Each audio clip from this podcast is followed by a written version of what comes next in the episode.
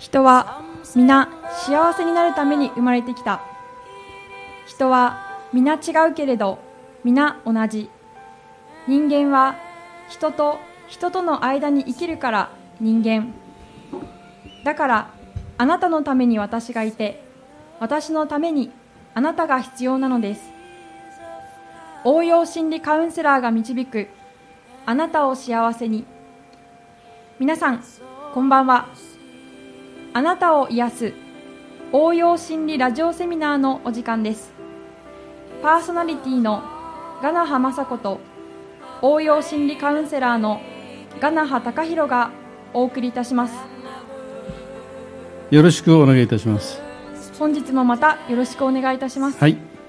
えーこのあなたを癒す応用心理ラジオセミナーは FM21、FM レキオ、FM モトブ3局同時放送でお送りいたしております、えー今回で、えー3回になります。はい、このラジオセミナー、えー、ガナハ先生今日もよろしくお願いいたします、はいよろしくお願いいたします。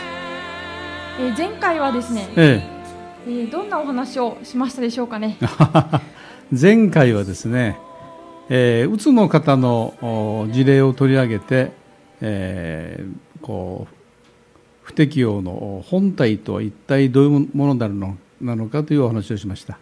その中で私は、えーあらゆる神経症、おまあ、心の悩みといいましょうかね。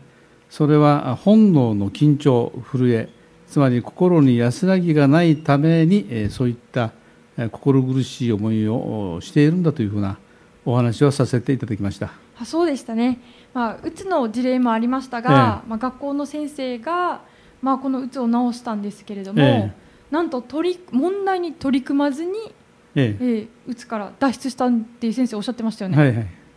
すごいお話でしたね、ええあのまあ応用心理学は私のカウンセリングでは、えー問題にはあ取り組まない。直接的には、えーそれはなぜかというと取り組むとその取りえー解決しようという行為が問題の解決を阻んでいる、うん。えーですから、まあ、解決ではなく解消をしましょう、えー人は良くなっていくときにその自覚がありません。例えばあ風邪ひきますでしょ？はい。えーその風邪が治っていくときにこの今どれぐらい良くなっているのかという自覚はあ普通ないでしょ？自覚しようがないですね。自覚しようがない。心も一緒、ええ。心が軽くなっていくときに、えー時々に気づく。なんだかとても心が軽くなっていっている。うん。生きやすい、えーそれが人間の本質であると思いますね。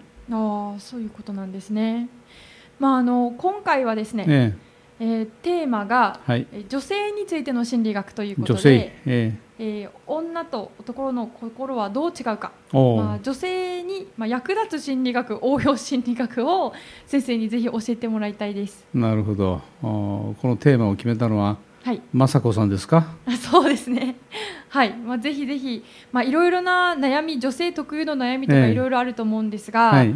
まあ、そういったことをお話ぜひ聞かせていただきたいと思います。そうですね、まあえーカウンセリングの場でもですね大体、まあ、相談にお見えになる方というのは女性が多いですよ、結局は、あそやっぱりそうなんえですか、ー男は我慢する、あ我慢する。恥ずかしい、ね、相談をなかなか、あーねえー自分の心を、まあ、弱い弱みでしょう、弱みを見せるのを嫌がりますよ、男は。あーそういうのがあるんえです、ね。ー女性はまあ防衛本能があってですねある線を越えるともう自分からいろいろえー自分の秘密を、うん。お知ってほしいというようなモードに入りますよ。確かに共有したくなりますね、ええ。自分の私の苦しみを知ってみたいな。そうそうそう。そしたら少しだけ楽になれるような気がそれだけで、そうそう。ですから女性っていうのは井戸端会議が好きでしょ、ああユンタク好きですよね。ね女性って面白いですよね、まあ、男性が見ればですよ、まあ、特徴としてですね、えー男女の違い。例えばあー男同士はあー、まあ、よく議論もしますしねううん。えーまずは男同士えーの場合は相手に同じ考えになってほしいとお思ってますよ。まあ、男の人は男は。ほうそういう特性があるんです、ね、特性がある、まあ、それは男同士でもそうですし女性を相手にしても自分と同じ考えになってほしいみたいなあ女性に対して気持ちが働きますよ。あじゃああの旦那さんはええ。奥さんに、え俺の考えてることと同じ考えになってほしいえ、と。そうそうそう。いう。感じの？ええ、それがまたトラブルの元になったりするんですが、でまあ、同じようにじゃあね女性の場合はどうなるのかですよね、それをですね女性は相手に自分と同じ気持ちになってほしいというふうな心の動きが出ますね、あわ分かってほしい私のわことを。そうわ自分の心を分かってほしい、うんもうこれだけでもかなり男女の、おまあえー早い話が脳の作りが違うっていうのが分かりますでしょ、あじゃあということは、えじゃあまあよくあのこのカウンセリング、はい。応用心理学の話私説明最初聞いた時にですね、えはい。まあ、あの一般的なカウン心理学はええ。西洋で生まれて、えで今の現状そのまま日本に輸入してきてるもんですかえらそうなんですよ。あの精神構造が違う、まあ、あの日本人はい。にそれをそのまま当てはめようとすること自体が不都合になってるって先生おっしゃってたじゃないですか、じゃあそういった西洋の人と、まあ、我々日本人と心が違うということはそのような感じで男の人と女の人とえ心が違うと。え違う。じゃあ別々にこの心理学あったものがあるということなんですか？そうなりますね。ああそううん。じゃあ今日はその女性バージョンというか女性用をぜひ教えていただければと思います。ええ、わかりました。まあ、先ほど申し上げたように、女性というのは、えー同じ気持ちになってほしい、相手に対して。うん、それは、女性があ相手に対して共感をするという能力に、えーまあ、先天的に恵まれているからなんですね。うん、例えば、まあ、あうん小さいお子さんがいるお母さんを見ていると、えー子供があつまずいたりしますでしょ？はい、そうすると、まあ、痛い痛いって泣きますよね、このちっちゃい子は。泣きますよ。膝すりむいたとかなんとかね。うん、そうするとお母さんはですね、見てると、あの子供さん本人よりも、えーびっくりした顔をして、お本人よりも、えこう、当事者よりも、はい、お母さんの方が怪我したんじゃないかと思うようにね、思うぐらい、えー痛がってますよ。うん、これはね、女性にとっての一番大事な資質、共感をすることができる。まあ、できるというよりも共感するようにできているといった方が、えー正しいでしょう。ね、そこから女性の思いやり優しさというのが、えー出てくるわけですよ。あー。まあそういう脳の作りにそもそもなっているそう脳の作りですね。じゃあ男性よりも女性の方が共感シンパシーがそ上上手っていう。ええ。まあ、当たり前のこと言いましょうか。あはい。女性は男よりも女性らしいんです。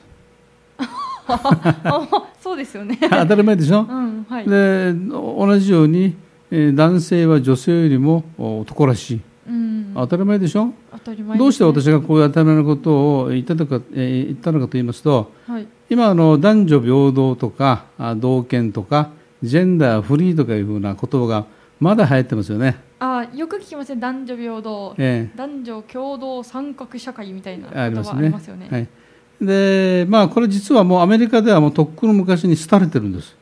ええそうなんですそうなんですよ。フェミニズムというのはもうアメリカでは流行りません、えーまあ70年代の頃からアメリカではもうすごい、えージェンダーフリー、えーなんて言いましょうか。女性解放運動というのが盛んで、うん。えそれを真に受けた方々がかなりねえ熱心に活動していましたよ、うん。まあその影響で日本にもおそういったのが上陸して、まあ、日本はどうもガラパゴス島的なところがあってですね、うん。えー諸外国ではもう廃れとっくに廃れているものがいまだに、えーこう生きながらえているという現象が、えーあちこちに見られて、えーそのえーフェミニズムフェミニズム運動というのもそのえー一つですね。というのももう科学的事実に照らし合わせて男女は違うっていうのはこれはもう証明されてるわけです、うん。まあ、ですから当たり前でしょ、そうですね。男は男女は女。で男女は違うからこそ価値があるんです。うん。それをジェンダーフリー、えー性の差はないっていうとあなたどうしますこれ？えー理解がちょっと難しい感覚的に。これはね思想なんですよ。思想。うん思想というのはこれは人間の頭で勝手に生み出したものでありますから実に当てにならない。ああもともと自然にあるものじゃなくて、ええ。出てきてる後から出てきてる。そう、まあ、どっかの賢い人がね知能知能指数の高い人がえー作り上げた思想に過ぎない。うん。私たちはそんなものよりも、えー歴史に裏付けされた、えー事実それが大事なんですよ、うん。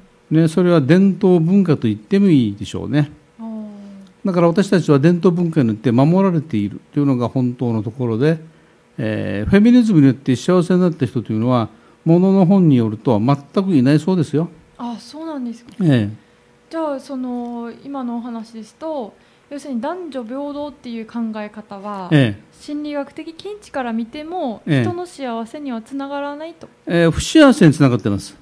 ズバリ。ズバリ、不幸せに。えまあ確かにその、まあ、女性男女平等って言われてえも、えあの女の人は体力が男性よりないじゃないですか。えないですね、だから重いも荷物持ってた時に、はい、助けてあげるよって持ってもらった方が、ええ。まあ、より幸せかなと。あの男はですね 実に悲しい生き物なんです。悲しい？悲しい生き物、どういうことですか、えーつまりですねえーハイブリッド的な生き方、うん。一代限り男は子供を産めません。そうですね。自分一代限り。ああだからこの世に生きていた印を、うん、証と言いましょうか実感と言いましょうかね。の残しておきたい。それで仕事とかなんとかに頑張るわけですね。功績を残功すと。績を残す。女性はそうじゃないでしょ？今一般的にね、えー子供を産む機能というのがありますから、うん。えー我が子を見てるだけでねうっとりする、うん。えーなんだか幸せな気分、みえー満ち足りた気分になってしまうこれがまあ普通ですよね、まあ、そうじゃない方も、えーいらっしゃるかと思いますがあー長い歴史に、えー振り返ってみるとこれがまあ標準的なところですよね。まあ。これはまあ思想ではないんですこれはね。いいですか？ここが大事ですよ。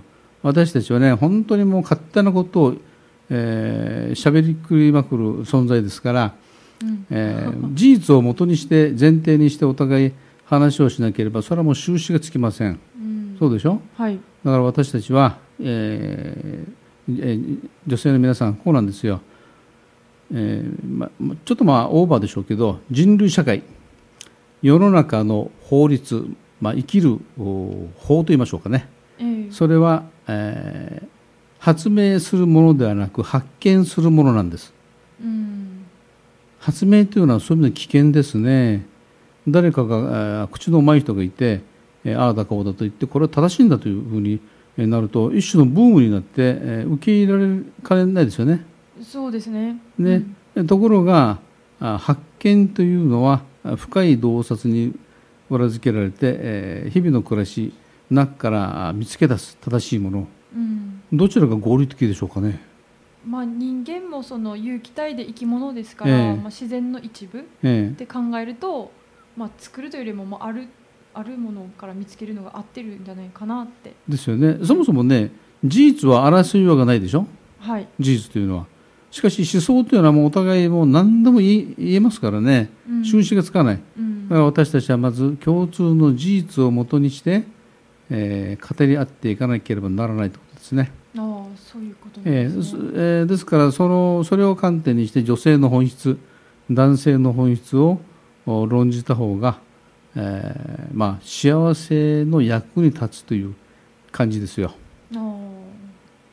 まあ、じゃあその、まあ、男女平等の今お話もありましたが、まあ、心理学の見地からすると、まあ、女性の幸せとはえ一体どういうものになるんですかね？えなりますね。あのまあ、今あなたが言ったこの女性の幸せとはってえー言いましたでしょ？はい昔の女性はこういう疑問を持ったと思いますか、昔の女性ですか？えもう疑問を持つよりもええ。日々の生活をええ。営むので精一杯だったんじゃないかなって、まあ、生きる充実感といいましょうかね。うん。だからそういう意味では今の時代はあえー贅沢な豊かな時代であるというのと同時に、うん、えー女性の迷える時代私って一体何なの？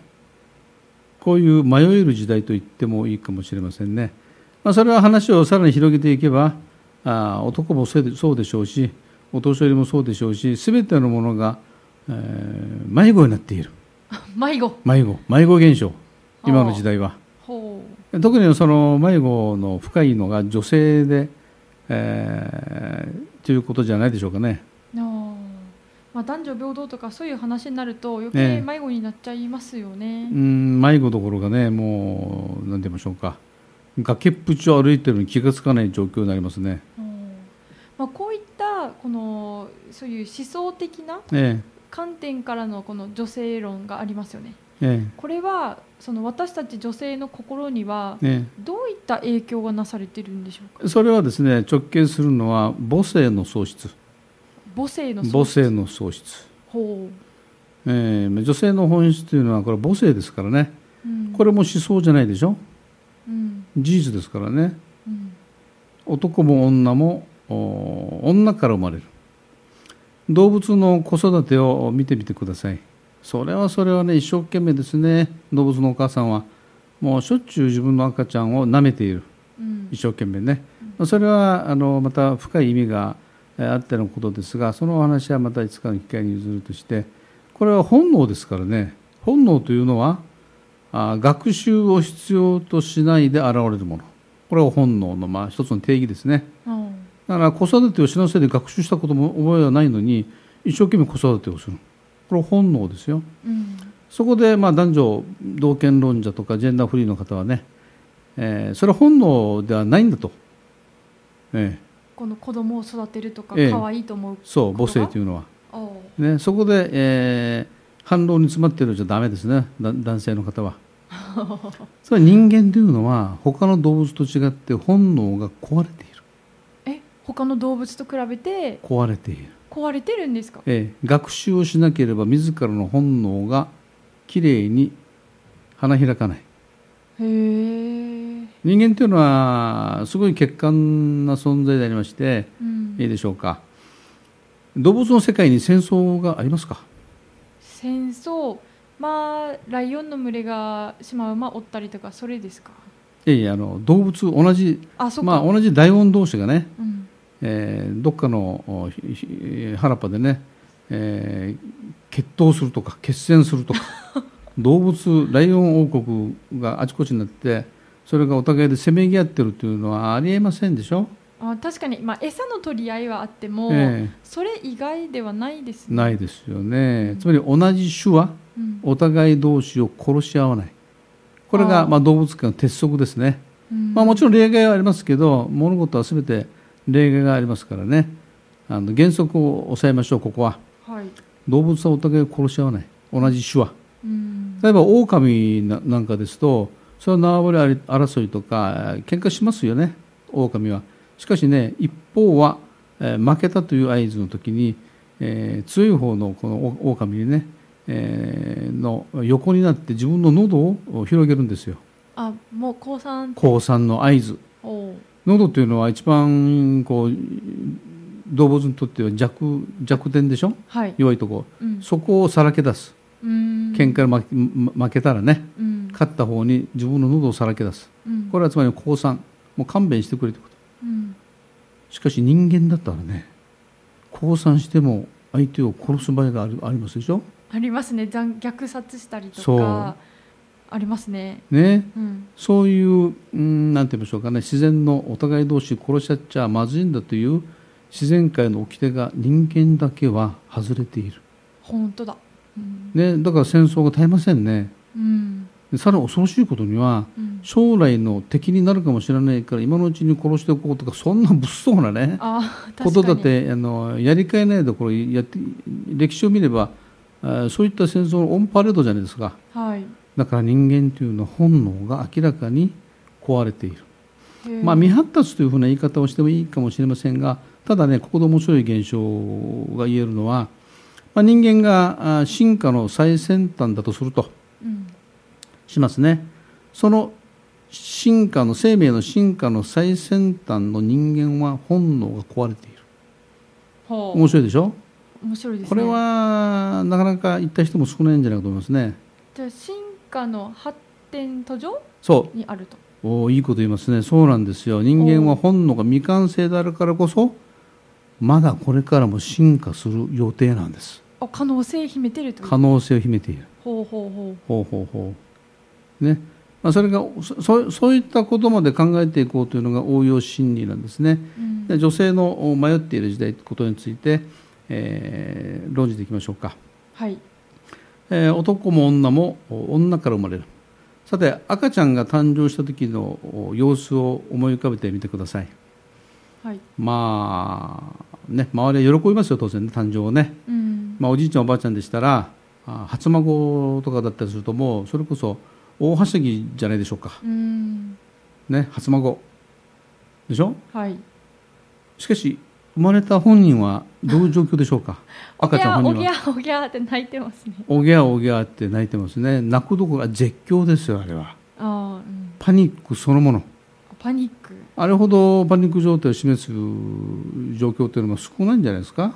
確かに人生生きててあんなに泣くことないですよね。一生懸命力の限り泣きますね。うん。そしてね、えーよくもこう真っ赤になるほど泣いた赤ちゃんほどよく育つなんて観察もされてますよね、おなんか泣いたらその呼吸するために泣くって聞いたこともあります。それはもちろんありますね、うん。えーそして、えーまあ、私たちはだから人生をうん。マイナス感情から始まっているというのが事実なんですね。確かにニコニコしないでねニコニコして生まれてくる赤ちゃんいないし。えいたら面白いかと思いますけど。逆に。不気味ですねこれはね、うん。な泣かないとええ。逆に大変ですよね、うんそうそう。な泣いてないって言ってええ。泣かせようとしますもんね、ええ背中をねポンポン叩いたりしてね。だから私たちは人生をマイナス感情でスタートする。しかもかなり強いマイナス。うん。パニックですね。恐怖心、あー。安定したお母さんのお腹の中から外の世界に出るから、えうん。えもうこの世は世知辛いということを 赤ちゃんがもうすでに知っている。なんでこの世に生まれ落ちたんだってね。はい、元に戻りたいお母さんのこの理想郷、うん。えーに戻りたいって言って泣いてるんですうね、ん。だから私たちはえーこういうふうに、えーなんて言いましょうか。マイナス感情から人生をスタートする。不安ですよね、はい。えーその時にねお母さんという存在がもう心のまあ心どころかね全存在の命綱になっているわけですね。うん。そうですよね。はい。でお母さんもそれに一生懸命応えようとする。そこに深い母子の絆結合があー生まれるわけですよ、ね、で母体にいる間はあー赤ちゃん、えー胎児というのはお母さんの体を活用して自分の体を作り上げていきました。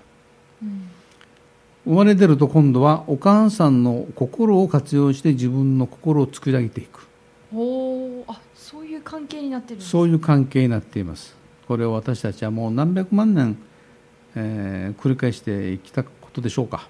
うん。ね。はい。えーその時にですね、えー母性にも個人差がありますね。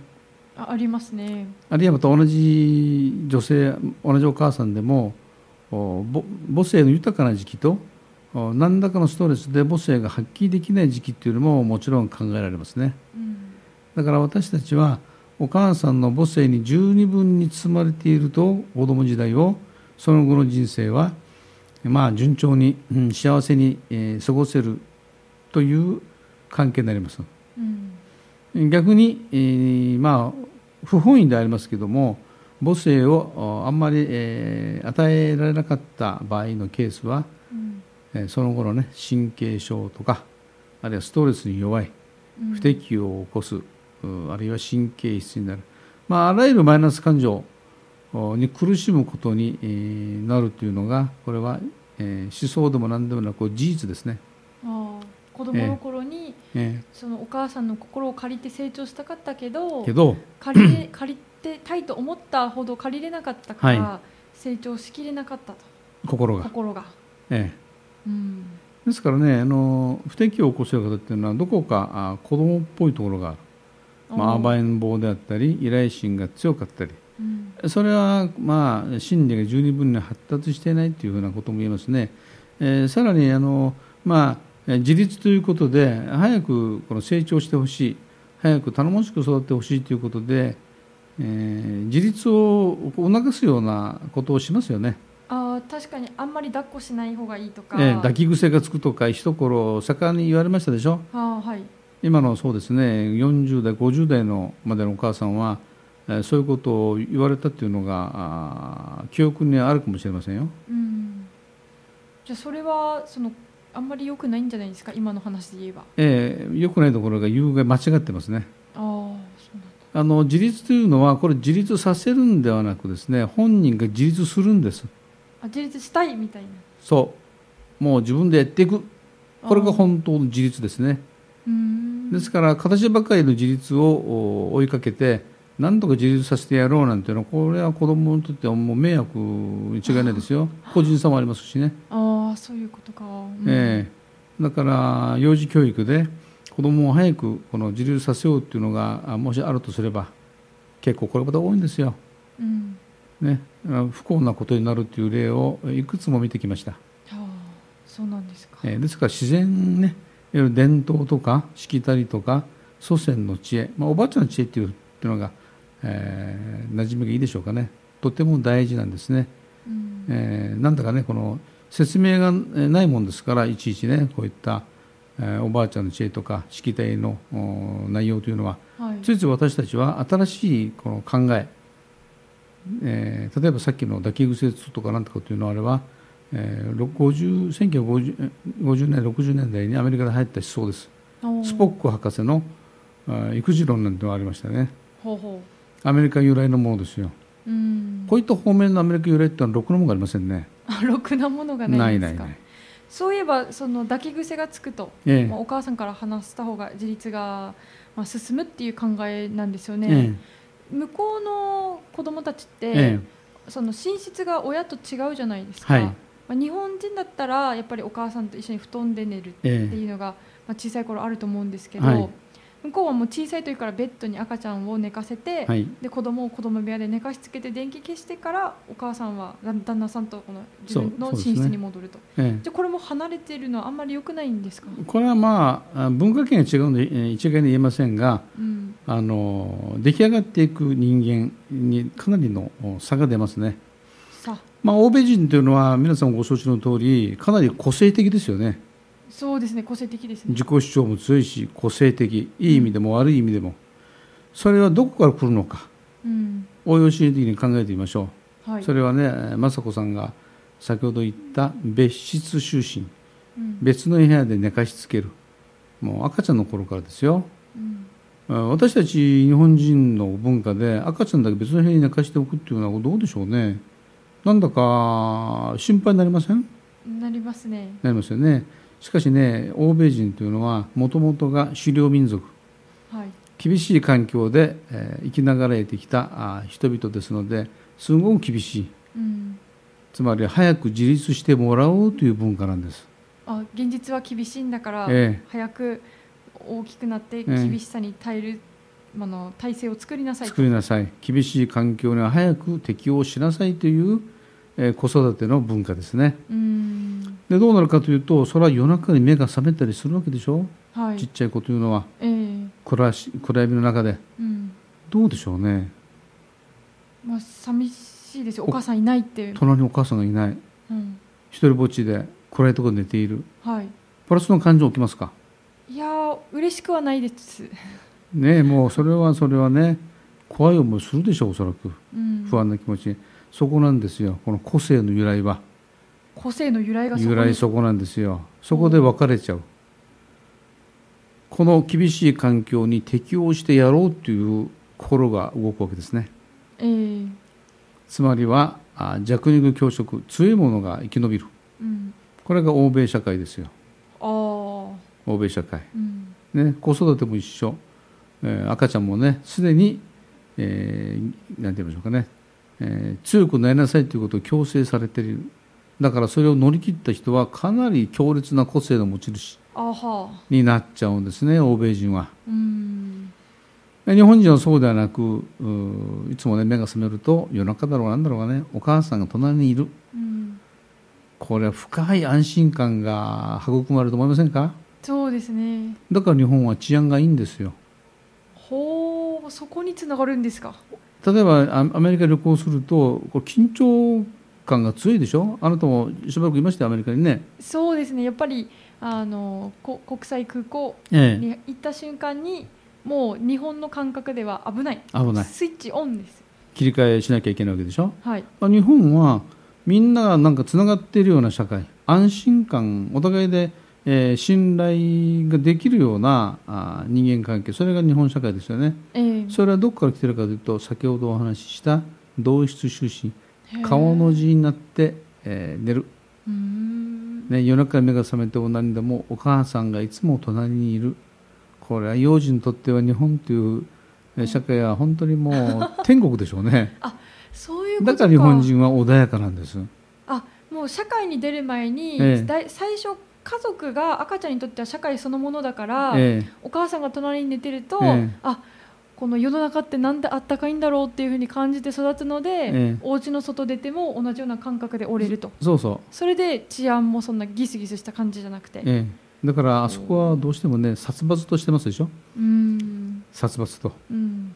それがまああの大吉にから見たあの、まあ、国というか民族というかの気質の違いですね、ほう面白いですね、ええまだいぶあの話が遠回りになりましたが、えー私たちは生まれ生まれ落ちた時に、えーとんでもないえーマイナス感情から人生をスタートするその時の心の支えになってくれるのがお母さんということですね。ちなみに、ええ。お父さんはその代わりはできないですか？ああお父さんはねゴツゴツして体が 赤ちゃんにとっては迷惑。あそうあいごあの肌が硬くて？硬い硬い、あえー毛もゴワゴワして、えーなぜわかるのか。私は自分の子育て子育てで、えーしみじみとね味わいましたよ。あそうだった私はもうなんて言いましょうかね、えー一生懸命ね子供の相手をしました、はい。えー昼の明るい間うんと一緒に遊んであげたりしますよね、うん。で子供に好かれたいからサービスします私は。子供にサービス？サービス、ね、お父さんを好きになってほしい。あそうじゃないとお母さんにかなわないんですもの。かなわないサービスしました、ね、で絵本も読んであげました。はい。絵本読むの辛いんですよ男は。あ辛いんですか？辛い辛い。難しいこのなんて言いましょうか？文章？まあ新聞の社説とか？そういうのは平気なんですけどうん。このおとぎ話を読むというのがもう辛い。昔昔あるところに。そうそう。あるところになんとかんとかね。おじいさんとおばあさんが。言いましたってね。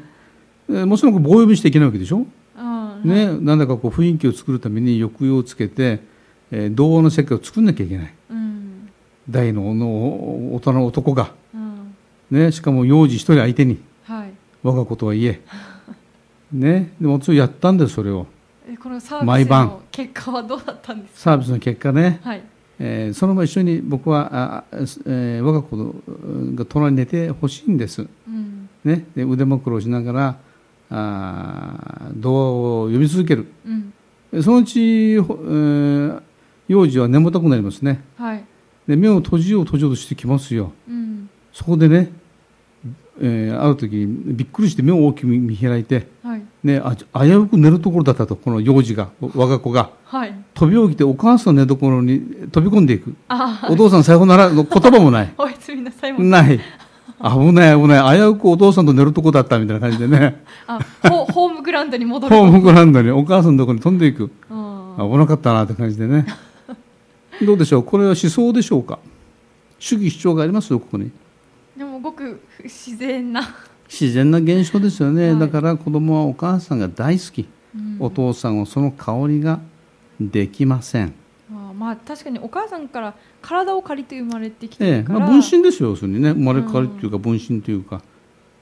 でしょ、うんでそういう違いがありますから、えー男女平等というのがいかにね危うい思想かっていうのが分かろうと思うんじゃないですか。そうですね。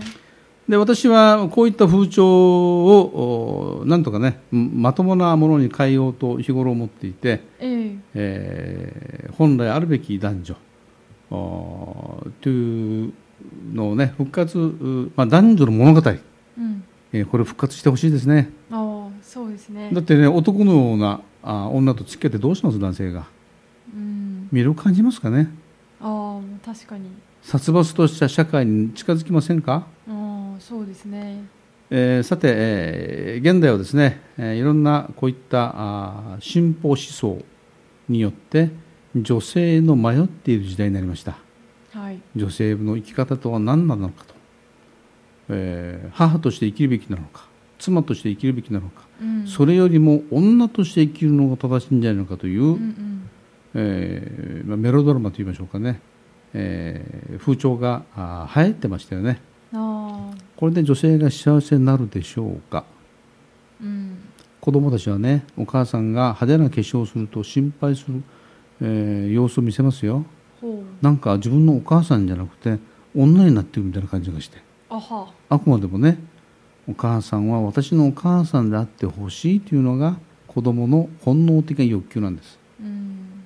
自然を大事にしましょうよ、うん。ね、自然に帰ろうとかあ自然が大事とか、えー掛け声言ってますでしょ？ええ。心も自然に帰りましょうよ、そうですね。ね、自然に帰って自然体で無理なく生きていきましょうよ。うん。これを応用心理の私はカウンセラーの私は皆さんに提唱してい、えーいきたいと思いますね。はいそうですね、まあ、その方が自然がより一番リラックスできて、まあ、一番幸せを感じるんでしょうね、ええ。まあ自然だから必然と。自然と。はい。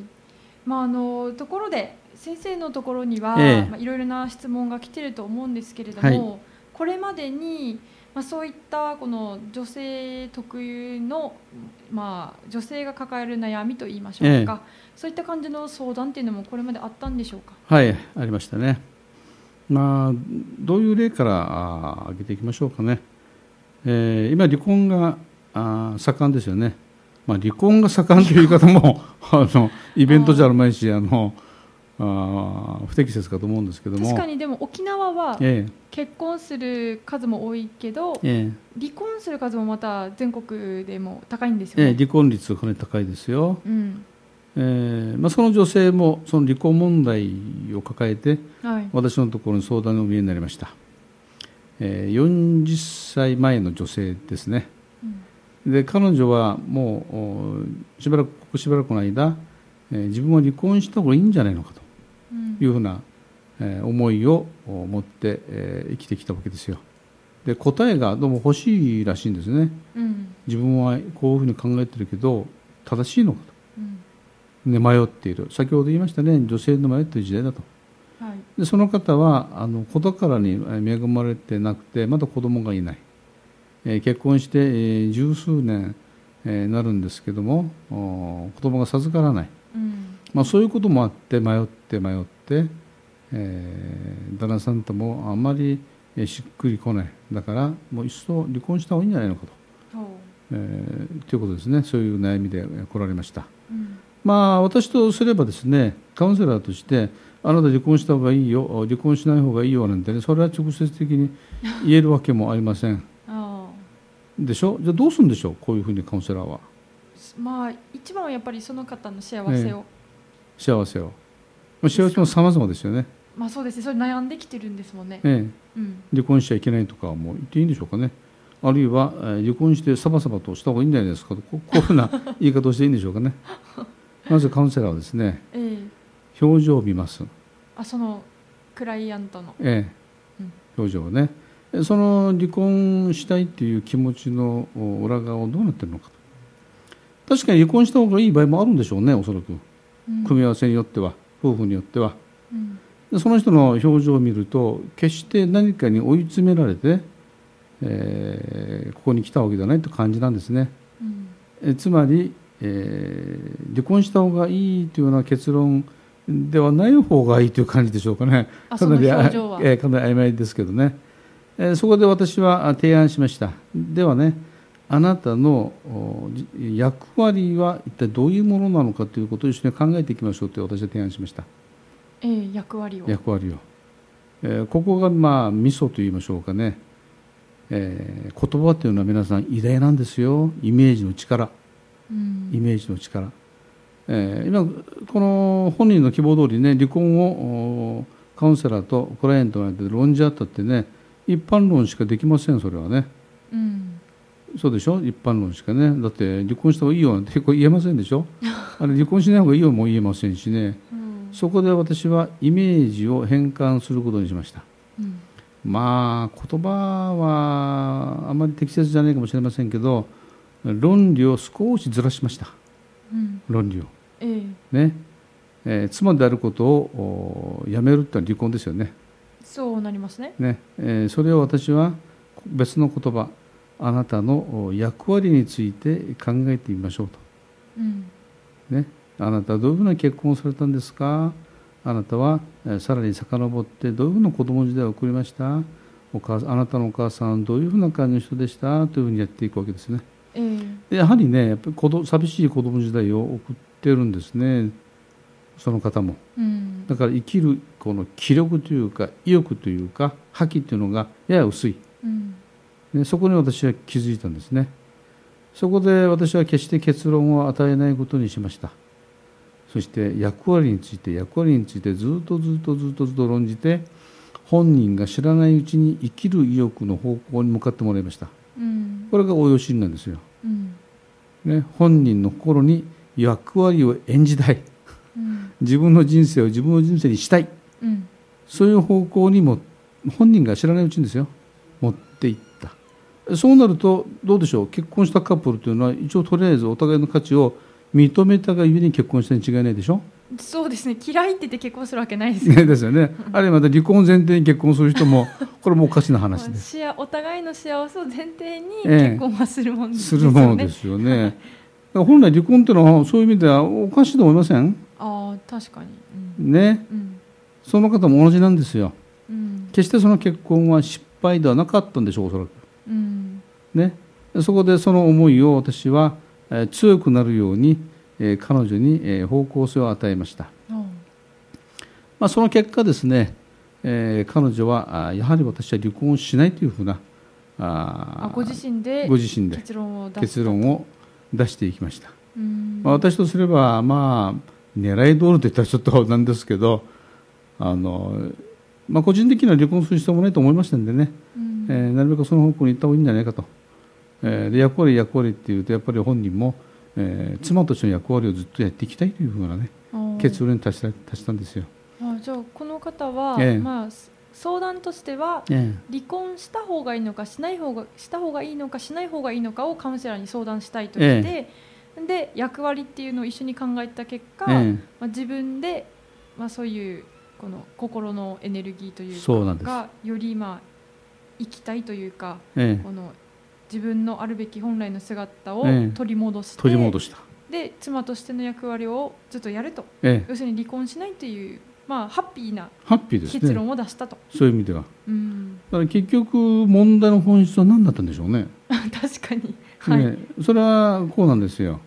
生きる意欲。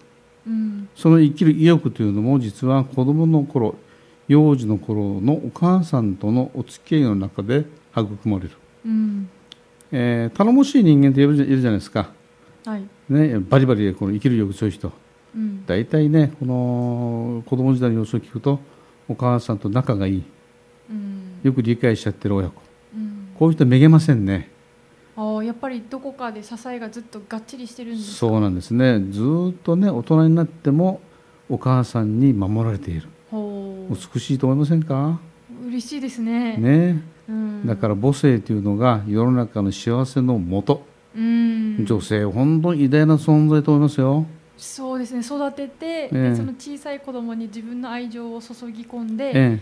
でその子が将来独り立ちして大きくなっても、ええ。いその場にいなくても、ええ。お母さんはその子をずっと守ってると。そうなんです。愛情で。愛情ではあ幸せですね。じんときます？ねきますよ。まあ私はカウンセラーですんでじんときてもしょうがないんですね 私の場合は。ああくまでも冷静に。あくまでも冷静に。その方にとっってベストなカウンセリングになるように私は心がけていますね。そして、えーその方はですねあのその後、おまあ、展開があありました。ええどんな展開ですか？あの、まあ、私はあの、えー応用心理のお勉強をしました。それは沖縄県内にある、えー教育総合研究所これハエバルにありますが、ええ。えーそこで勉強をさせていただきました。カウンセラーのね。うん。そこの会長をなさっていた初代会長の菊池東吉先生のお話をお思い出すんですね。あで先生はあの、まあえー講義の中で女性の不妊症もお治るんだとカウンセリングで、えかかえカウンセリングでえ子供できなかった体質の人もできると？えできると。これびっくりしました私ね。本当かってこれね。これ医学の問題でしょっていう感じでしょ？そうですよね。でも先生は自信たっぷりにね、ええ。えーこう子供ができない夫婦も自分のカウンセリングによって何組も子供ができたんだと。へえ。へえですね、うんその「へえ」なんですけど私も「へえ」ってなっちゃったんですね。あの一般論なんですけどもまあ、男性の側に問題がないとすれば大体女性の側に不妊の問題があるというふうにされてます。それはホルモンの関係で女性は微妙ですからね、えー、世の男性は本当に女性をもっともっと大事にしなければ、えー、いけませんよ。あホルモンを大事にしてホルモンを、ええ、あの安定させないといけない。もう私たちの精神の糧女性がいなければ砂漠ですからね男性諸君、うん、女性も大事にしましょう、えー、女性褒めてます？みんな周りの女性を。近くの女性を。よろしく。ねあの綺麗だよ。今日のファッション素敵だね、えー、言葉はただですからね。お金かからない。かからない。あそれでホルモンが安定するんですもんね。そう、うん、私はそういうの好きなんですよ。でね、えー、私がなんか言いますでしょ、うん、今日はメイクがバッチリだねとかね、うん、えー、言うじゃないですか、はい、まあ、ファーストフードのアルバイトのあのお嬢さんとかね、うん、もう顔がねまるで100ワットの電灯ついてるんでポッと明るくなっちゃいますよ。幸世の中の幸せの量が増える、うん、いいじゃないですかこういうのって。そうですね。でその、ええ、褒めたりして、ええ。大事にしたら、ええ、カウンセリングの力でもって。あそうそうそう。先ほどのお話でも ごめんなさいね。脱線しましたが、はい、えー、普段の女性もですね、えーまあ、私のカウンセリングで心が解放されて本来の自分を取り戻した、うんうん、まあ、別の言葉で言えばあの体調を整ったと言ってもいいでしょうかね。つまりホルモンですよ、うん。えー、ホルモンのが、まあ、正常化したと言いましょうかね、うん。それで、えー、思い出たしたんですね。もう私もこの菊池藤吉会長から習ね、講義で、えー、聞いたお話を、えー、図らずも自分があ同じ経験をするとはねびっくりしましたね、うん、応用心理って面白いでしょ？すごいですね。そういったことにも解決があるんですか？ええ。まあ、お話ちょっと長くなりましたんですけどもあの気分転換にね、はい、雅子さん、えー、曲をお願いしましょう。今日の曲はどういう曲でしょうかね？あはい。今日の曲はですね実はぜひぜひこれ英語で歌われてるんですが、ええ、歌詞を皆さんに知っていただきたいと思いましてちょっと歌詞の説明から先にさせていただきたいんですが、はい、タイトルがですね「愛はかげろうのように」っていうタイトルでまあもともとは「I've never been to me」っていう曲です。でこれはあの最最初に冒頭でお話しした、まあ、男女平等とかあるいは女の人はこの母である前に親である前に妻である前に女であるべきと、まあ、そういうふうな話がありましたけどそれを、まあ、本当に謳歌した人が後々自分の人生を振り返って、えー、家庭で子育てに疲れ妻であることにも疲れていると思われる方に、まあ、話しかけるような内容です。なるほど。ちょっと歌詞を見ますね、はい、ねえお嬢さん。人生に愛想尽きてるそこのお嬢さん。子育てに疲れ妻であることにも疲れてるのね。わかるよ。自分のやりたかったことに思いを馳せているんでしょ。でもね私も誰かにこうやって話をしてほしかった。今私があなたに話してあげたいと思うようにね。で、まあ、誰もが羨む楽園に行ったけれどそこに自分の居場所はなかったわというふうな話です、うん、でね本当の楽園ってなんだか知ってる ?It's a lie. 嘘だと。そんなのないの。私たちが勝手に作り上げたファンタジーなの。幸せな人場所そうであってほしいっていう願望の世界何が本当の幸せかわかる？それはあなたが今抱いている赤ちゃん。今朝喧嘩したあなたの旦那さん。朝喧嘩した人と今夜も愛を育むでしょう。それが真実。それが愛なの。なるほど。っていうふうな、まあ、歌です。じんときますね。はい。それでは、えー、お聴きください「愛はかげろうのように」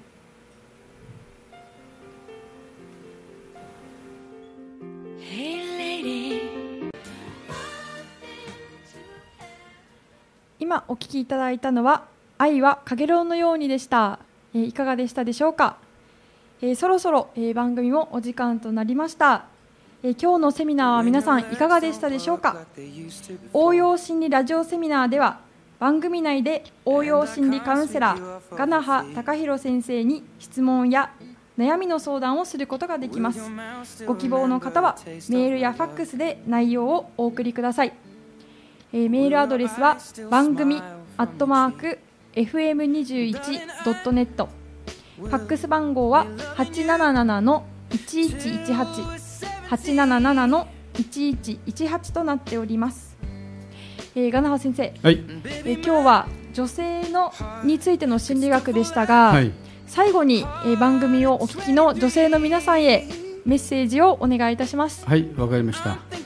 女性の皆さん世の中の幸せは皆さんが作っている。世の中は女性が中心でなければ女性が本当の意味で輝いてなければ、えー、いけないんですよ。そのためには男性を活用してください。男は活用されたがってます。男は本来悲しい生き物でして役に立ちたい。もちろん愛するあなたのために役役立ちたいっていうのが男ですからどうぞ。男のそういう悲しいところをどんどん活用してですね世の中に幸せを広げてください。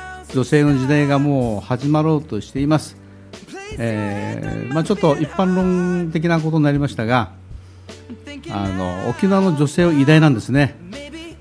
そして日本の幸せを沖縄の女性から広げていくというふうな気持ちになっていただきたいものと思いますね。はいありがとうございます。えそれでは、えあなたを癒す応用心理ラジオセミナー、えー、また来週皆様お会いしましょう。ありがとうございました。ありがとうございました